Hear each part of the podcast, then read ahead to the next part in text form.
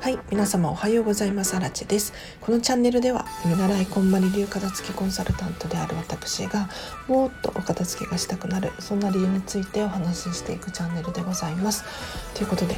本日もお聴きいただきありがとうございます。あの今日のテーマはですねお片付けは自分を最優先にして考えようというテーマでお話ししていこうと思います。というのもですね実は人ってえっ、ー、と物を買う時だったり物を残す手放すっていう判断だったりをですね周り周りの意見を優先にしてしまっている可能性があります。例えばなんですけれど今これが流行っているとかこれはもう時代遅れだとか他にも、えーと、これが人気だからこれはこれを持ってるのが当たり前だからとか、まあ、他の理由でも、えーと、周りの目を気にして買ったり残したり手放したりっていうことがあるかもしれないです。でこれを続けていると自分がどんどん見えなくなってしまうんですよ。というのも私過去に経験していってですね、えーと、かつて OL, OL だったんですよ。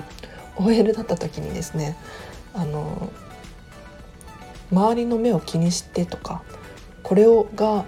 普通かなとかそういう基準で洋服を選んでいました。だ OL だったらこういう服を着ているだろうみたいなそういうイメージですね。そうするとですねいざ例えば土日とかになって自分が何を着たらいいのか分かんなくなってしまうんですよ。当時は本当に本当の自分が分からなくってその OL 用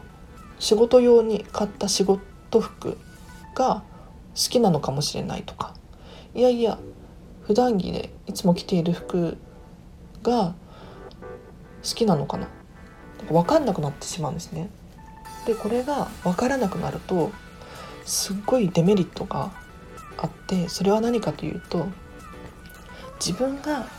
どういう人間なのか分からなくなってしまうんですよ。例えば今もし、うん、仕事だったり人間関係だったり何かモヤモヤしている。そして何をしたらいいのかわからない。自分の好みがわからない。なんていう方がいらっしゃったらですね。それはもしかしたら、えーと、自分を優先して物事を判断していないからかもしれないですね。ちょっときつい言い方かもしれないんですけれどあの是非お片付けをしてですね自分を自分の気持ちを優先して自分にはこれが必要だ自分はこれが好きだっていう判断基準でですね是非お片付けを進めていっていただきたいななんて思います。でこれを繰り返すとやはり自分の好みが分かっていくので、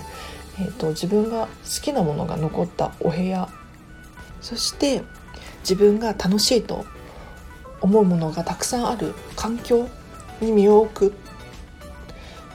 そうすることによって自分がどういう人間であるのかとか自分が何をやりたい人間なのかっていうことがどんどん分かってくるようになるんです。なので是非お片付けをする時はですねお片付けやお買い物をする時はですね自分の気持ちを最優先にして物事を判断していただきたいななんて思います。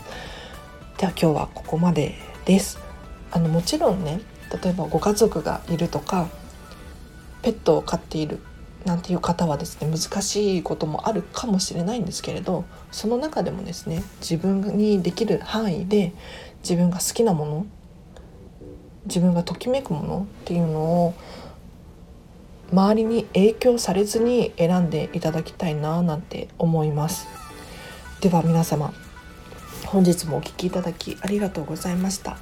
このチャンネルではこうしたお片付けがしたくなる理由とかお片付けによるメリットだったりっていうのをお話ししていくこうと思っていますのでぜひぜひチャンネルフォローしていただけると嬉しく思います。では皆様今日もハッピーな一日を過ごしましょう。アラチェでした。